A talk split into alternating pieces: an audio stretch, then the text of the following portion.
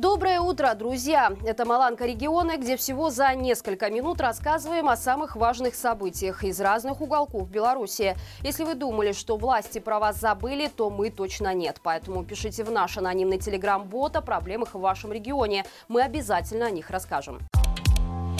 На Гродно-Азот остановлено производство из-за сбоя электричества в областном центре. Администрация предприятия сообщила, что предпринимаются все необходимые меры по стабилизации ситуации и возобновлению работы. При этом жители города предупредили, что в ближайшие несколько дней над Гродно-Азот может быть виден так называемый лисий хвост. Это соединение кислорода и азота, который имеет характерный желто-рыжий цвет.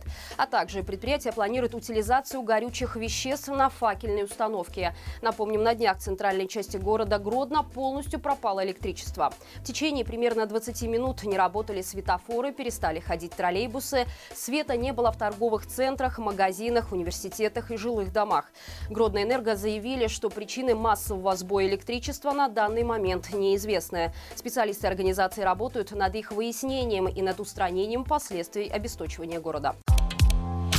В районной больнице Светлогорска пищеблок решили отремонтировать только тогда, когда начала обваливаться плитка и потолки покрылись грибком. Приведем цитаты из дефектных актов комиссионного осмотра здания, который датирован 20 марта 2023 года. На полу пищеблока Светлогорской центральной районной больницы проломана старая плитка. Дверное полотно рассохлось, в некоторых местах сгнило. Поломанная короба из гипсокартона. На кровле порван рубероид. Во многих местах разрушена отмостка перекрестка. В варочном цехе система вытяжной вентиляции не работает. Электропривод воздушного клапана находится в нерабочем состоянии, фильтр засорен.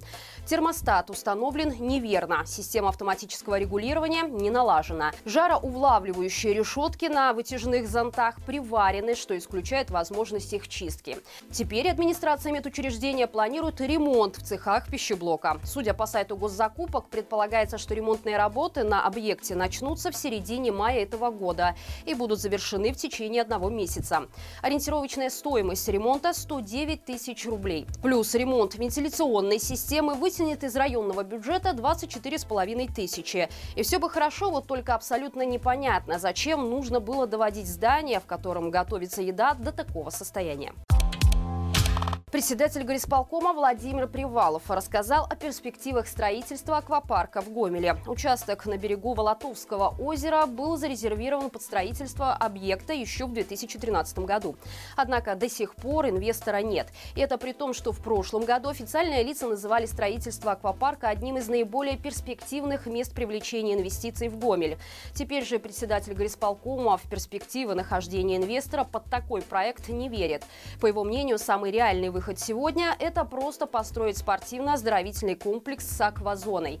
А любителям водных развлечений чиновник посоветовал садиться на поезд и ехать в Минск. Мол, три часа в дороге и катайся на водных горках. В качестве примера возможной реализации проекта Владимир Привалов назвал санаторий «Озерный» в Гродненском районе, который принадлежит Нацбанку Республики Беларусь. Чиновник также сообщил, что в настоящее время ведутся переговоры по строительству объекта с дочерней компанией «Газпрома», которая как раз занимается занимается возведением и обслуживанием подобных объектов в России. К слову, в одном из своих расследований команда Навального доказала, что через «Газпром» Социнвест отмывают деньги высшие российские чиновники. Поэтому выбор именно этой компании может оказаться не случайным. Напомним, на начальном этапе проект Гомельского аквапарка предполагал наличие бассейна, фитнес-клуба, стены для скалолазания, парных и сухих саун, а также комплекса аттракционных водных горок, тренажерного зала и точек питания, включая мини-бары на воде и рестораны. Стоимость проекта на этом этапе составляла 14 миллионов долларов. Под Гродно ликвидирует общественное объединение литовцев Гимтине из деревни Пелеса. Организация работает уже более 20 лет на базе деревенской средней школы, которая еще до недавнего времени была с литовским языком обучения. Это первое официальное зарегистрированное в Беларуси общественное объединение литовцев.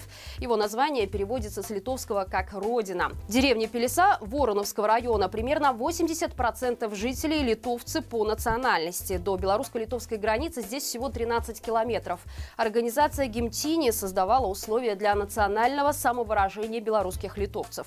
Она проводила праздники Казюкас, праздник встречи весны, День Святого Линуса, в честь которого назван местный костел. В школу благодаря организации приезжали дипломаты и чиновники из Литвы. Численность членов общественного объединения в прошлом году составляла 150 человек. Что в деятельности организации не понравилось Главному управлению юстиции Гродненского облсполкома, не поясняется. И на этом все. Друзья, не забывайте, что теперь наш еженедельный итоговый стрим выходит по пятницам. А это значит, что уже сегодня вечером вас ждут экспертные комментарии и самый подробный разбор основных новостей. Чтобы не пропускать, подписывайтесь на все наши каналы и нажимайте на колокольчик.